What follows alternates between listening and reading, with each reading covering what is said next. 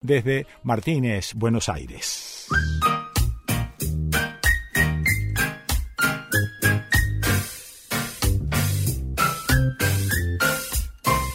Y ahora...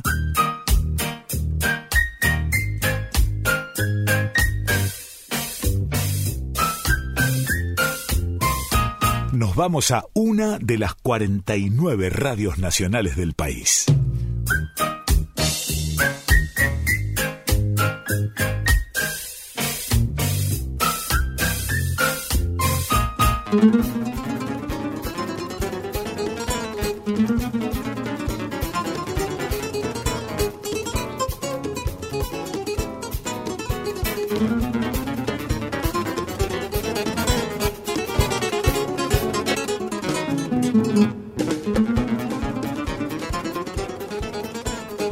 De la provincia de Río Negro. Ah, tenés ganas de viajar. Ah, tenés ganas de ir a lugares turísticos. bueno, tranquilos todos, porque como le dije el otro día a un amigo, que me dijo, bueno, ya nos veremos, y yo le dije, bueno, en 10 o 15 años, cuando pase esta pandemia, se puso pálido. Y si no estarás hablando en serio, no, no estoy hablando en serio, pero que no se sabe, no se sabe. O sea que tampoco hagamos demasiados planes. Estamos en medio de una crisis que es mundial que no tiene nada que ver ni con Cristina, ni con Macri, no, tiene que ver con una pandemia mundial. Eh, entonces, bueno, él me dijo, pero me estás diciendo algo absolutamente obvio. Claro que sí, y lo repito cada vez que puedo. Vamos a seguir cuidándonos, con vacuna, sin vacuna, vamos a seguir cuidándonos. Bueno, pero no vine a esto, vine a mirar un mapa y de dónde venía yo. Porque en la provincia de Río Negro hay montones de lugares para ir a conocer pero montón. todo el país es así, no me lo digas, ya sé, pero si vos mirás el mapa de la provincia de Río Negro, es impresionante. Los límites. Río Negro limita al noroeste con el río Limay, que la separa de Neuquén, al norte con el río Colorado, que forma el límite con La Pampa, al noreste con Buenos Aires y el Golfo San Matías, mar argentino, al sur Río Negro limita con Chubut y al oeste con la región chilena de los lagos, cuya frontera está determinada por la línea de las altas cumbres de la cordillera de los Andes. La población de esta provincia, eh, vos sabés que siempre redondeo, digamos eh, setecientas y pico mil personas, vamos por ahí. El territorio de la actual provincia de Río Negro cobijó a cuatro pueblos originarios, Tehuelche, Puelche, Huarpe o Pehuenche y el pueblo mapuche. Pero en nuestros días podemos encontrar representantes del pueblo mapuche. La representación de los pueblos originarios se encuentra en manos de la comunidad mapuche en el Consejo Asesor Indígena y el Parlamento mapuche. Me voy a ingeniero eh, Iacobasi, Iacobachi, Jacobasi, Jacobachi, como vos, mira, como quieras vos. Yo creo que por allá le dicen Jacobasi. Pero vamos a ver.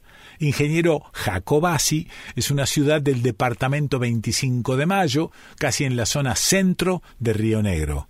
El nombre originario de la localidad es Huahuel Niyeu, que en Mapudungún significa lugar de la garganta.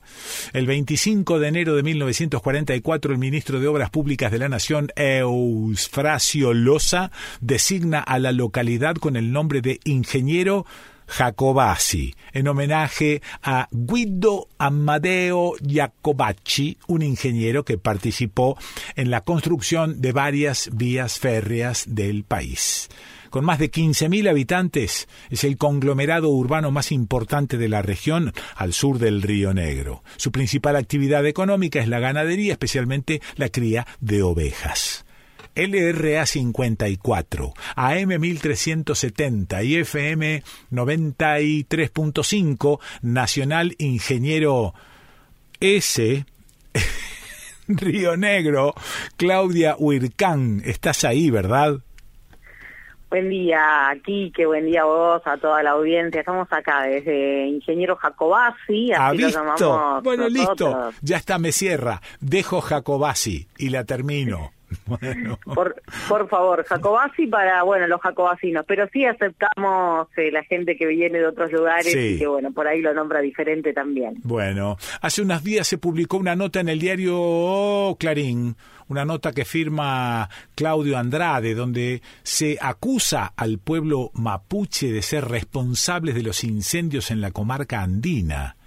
A mí el diario Clarín este, no, no me representa demasiado, pero ¿qué es esto? ¿Por qué un diario de la importancia de Clarín acusa directamente a los mapuches? ¿Tienen pruebas? Bueno, mira, eh, el diario Clarín tampoco me representa demasiado, casi nada, y puntualmente algunos escribas, sí. mucho menos, ¿no?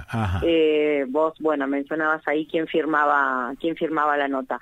Yo como anécdota, antes de contestarte, quiero recordar que, bueno, también era uno de los que firmaba las notas diciendo, por ejemplo, que eh, Santiago Maldonado se había escapado y que se había ido a Chile, no sé si se acuerdan en aquel tiempo, ¿no? Entonces me parece que eso es un parámetro como para poder enfrentarnos en principio y contextualizar eh, la, pluma de la persona. Eh, los incendios se desataron, sí, en parte de Río Negro, pero sobre todo en Chubut hace algunos días, y eh, es todo el Gualmapu, todo esto es el Gualmapu, vos mencionabas varios varios pueblos que, mm. terminan con che, todos, y en realidad, digamos, son todas diferentes expresiones de eh, territoriales, ¿no? Del pueblo mapuche. Porque el Gualmapu está eh, del, lado del territorio argentino, del territorio moderno argentino y del lado del territorio chileno y estaba como, digamos, integrado por eh, diversas parcialidades que habitaban diversas partes del territorio. Eh, hace unos días, algunos políticos, porque me parece que eso hay que centralizarlo, cuando ocurrieron los incendios terribles que dejaron una devastación impresionante y que afectó a casi 300 viviendas ahí en la zona de la comarca andina. Algunos políticos, como el senador Alberto Beretilnec, como el ex senador de la Nación y ex candidato a vicepresidente por Cambiemos, eh, Miguel Pichetto, dijeron que los incendios eran producto de la mano del pueblo mapuche que vandalizaba y aterrorizaba a la gente del lugar. Esto tuvo una respuesta rapidísima de parte de la organización del pueblo mapuche, del parlamento del pueblo mapuche, que llevó directamente esta situación a la justicia.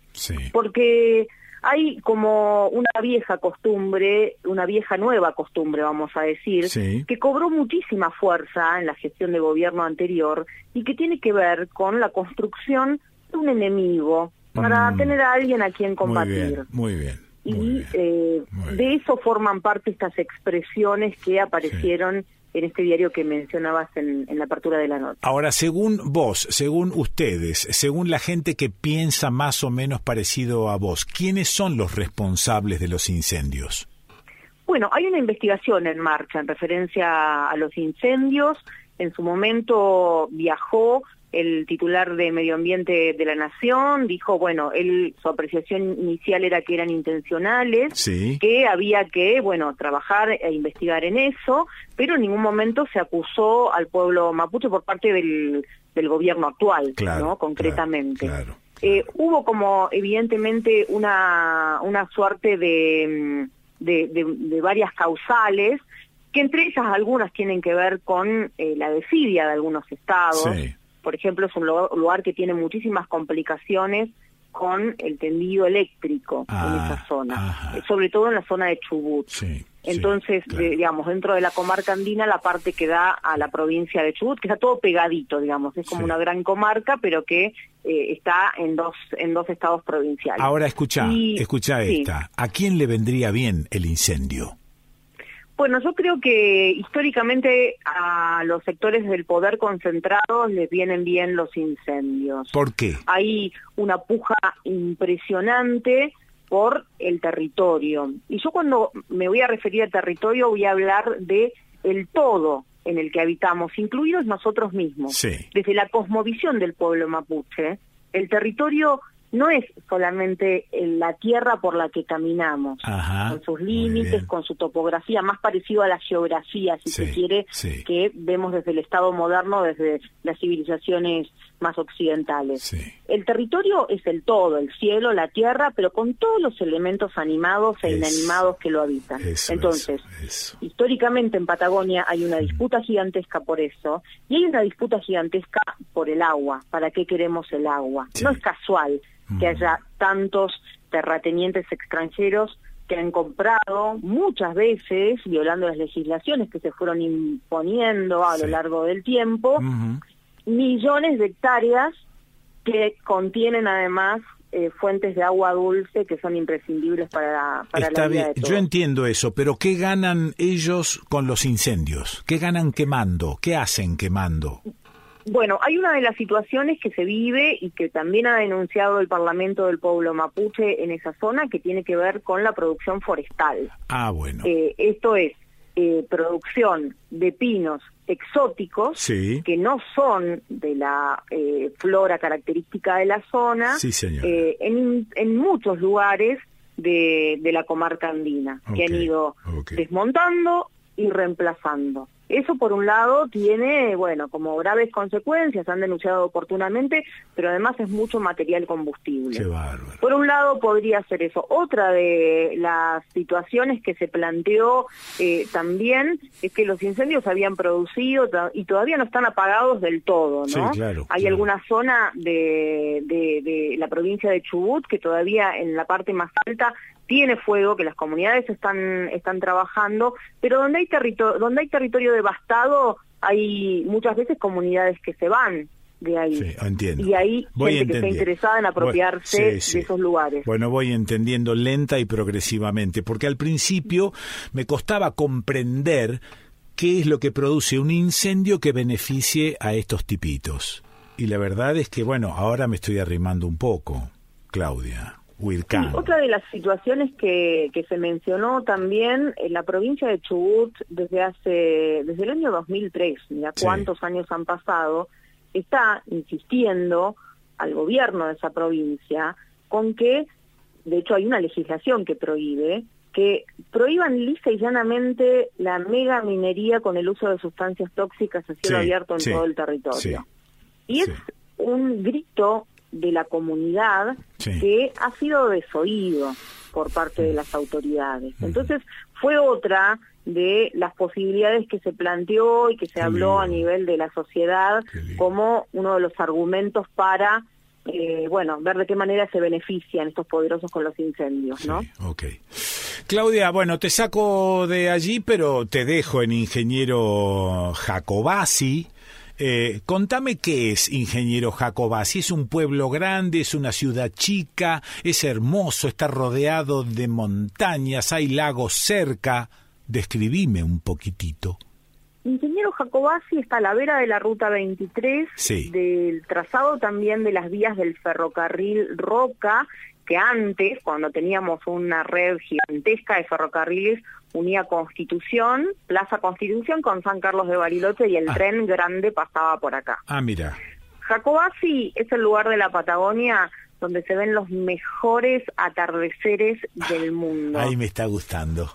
Con cielos con tonos naranja, a veces con el cielo con tonos rosa. Ajá son realmente los atardeceres más bellos. Hay un momento del atardecer en esta época otoñal cuando toda la vegetación que es achaparrada, porque la zona es semidesértica, ya comienza a tornarse de color amarillito, pero también ocurre en algún momento de la salida del invierno y la transición hacia la primavera, que el sol está escondiéndose en el oeste y de está en tal posición que alumbra toda esa vegetación achaparrada, pareciera que vos estás en un lugar que es dorado. Qué lindo, qué lindo. Todo dorado el paisaje. La verdad es que es mm. una belleza disfrutarlo en diferentes estaciones del año. Este lugar que, bueno, es extraño porque está, bueno, acá así parece perdido, pero es, es una, una verdadera belleza. Hay museos, eh, eh, hay lagos cerca, hay ríos cerca, hay mercados, ¿qué hay ahí? Bueno, mira, para visitar tenés el Museo Jorge Gerol, que es eh, un museo la verdad es que es uno de los más importantes de la provincia de Río Negro, tiene una sala que recorre la historia del pueblo mapuche, tiene una sala que recorre, está muy bien montado, tiene y además montado por gente de la comunidad también, ah, que ha ido aportando históricamente a, este lugar. Muestra la población desde sus primeros años, pero también muestra en algunas de sus salas eh, mm, fósiles de dinosaurios, de huevos de dinosaurios, que han sido rescatados todos en esta zona. Todos en la zona cercana a Ingeniero Jacobás. ¿Hay agua cerca por ahí? ¿Hay lago, Bueno, mira qué tema. ¿Qué tema preguntaste? Porque que también por acá pululan las megamineras, Quique. ¿eh? Ah, Así que es todo un tema, ah, pero pululan por ahora. Por ahora solo pululan. Pero sí, mira, teníamos, teníamos, y lamentablemente lo tengo que decir en estos términos, una laguna a unos 15 kilómetros que era como el espejo de agua en el que nos recreábamos todos en la época de verano y que bueno, también era en esta época, por ejemplo, una buena opción para ir con la familia a tomar unos matecitos a la costa, con los niños, pero se secó, desapareció. Esa laguna hoy es un desierto. ¿Y naturalmente, naturalmente desapareció? Mira, hubo eh, periodos de sequía realmente importante, pero una de las principales eh, causas es eh, el desvío de los cursos de agua que deberían alimentar la laguna. Y se hacen una suerte de embalses o enmaginamientos ah, en el transcurso del río, entonces no llega el agua directamente a la laguna. Eso hace que se beneficien unos pocos para la producción ganadera y que el resto de la comunidad tengamos que mojar los pies en la palangana en el verano para refrescarnos un poco. Contame de la trochita, ¿cómo está? A la trochita, eh, eh, te tenemos un pasaje preparado para cuando termine lo de la pandemia. sí, sí, allá voy, allá voy, Porque está saliendo en viajes charter en esta época del año. Bueno, el próximo viaje es el 3 de abril. La trochita, yo les decía que, bueno, Jacobasi está en la vera de la construcción del ferrocarril Roca, pero también en la punta de Riel, Jacobasi de la trochita. Entonces, mucha gente que venía de Buenos Aires y quería ir a Estel, por ejemplo, se, se bajaba acá en Jacobasi y desde Jacobasi se tomaba la trochita. Ah, iba hasta Esquel. Y se iba hasta Esquel, claro. Que son, como, son como 400 kilómetros. Sí, sí, un poquito más de 400 kilómetros de un viaje que realmente es un viaje en el tiempo. Ahora, el viaje se está haciendo más cortito de todos modos. Sí. se contrata, muchos turistas contratan un viaje desde Bariloche hasta Jacobasi, que en general lo hacen en, colectivo, y acá eh, los sábados a la mañana tipo 11 de la mañana, está saliendo la trochita hasta la zona de ojos de agua y en ocasiones se comparte un asado, se comparten obviamente tortas fritas en el viaje. ¿y por, qué, por qué no sigue? ¿Las vías no están en condiciones? Porque es un trayecto, es caro el mantenimiento ah, realmente De, la trochita. y en este momento y en este contexto creo que no se ha potenciado el turismo de modo que se pueda hacer un viaje completo. Ah, Yo creo que no está lejano de todos modos. Yo creo que algún día, al menos, bueno, con este fin turístico se va a poder reunir nuevamente Jacobasi con Esquel, pero bueno, por ahora hay dos trayectos, uno que lo hace Chubut. Es un lindo sueño ese, ¿eh? Es, un lindo sueño y sabes que hay muchos pueblos que estaban a la vera del tendido de la trochita, que era su única vía de comunicación y que se fueron achicando a partir del cierre de los ferrocarriles, ¿no? Es la historia repetida de nuestro país también. Claudia Huircán, eh, bueno, gracias por esta aproximación, gracias por el eh, tratamiento al principio del tema de los incendios, que, o sea que podemos viajar, podemos eh, pasar por lugares turísticos, pero también hay toda, hay todo un interés por saber qué es lo que está sucediendo en zonas como esa en nuestro país. Así que bueno. Es fundamental que sepamos. Sí, te agradezco, Claudia. Te mando un abrazo grande, Quique. Bueno, ya nos volveremos a encontrar y apenas pueda voy para allá. Por acá te espero. bueno, chao. Un abrazo. Chao, gracias.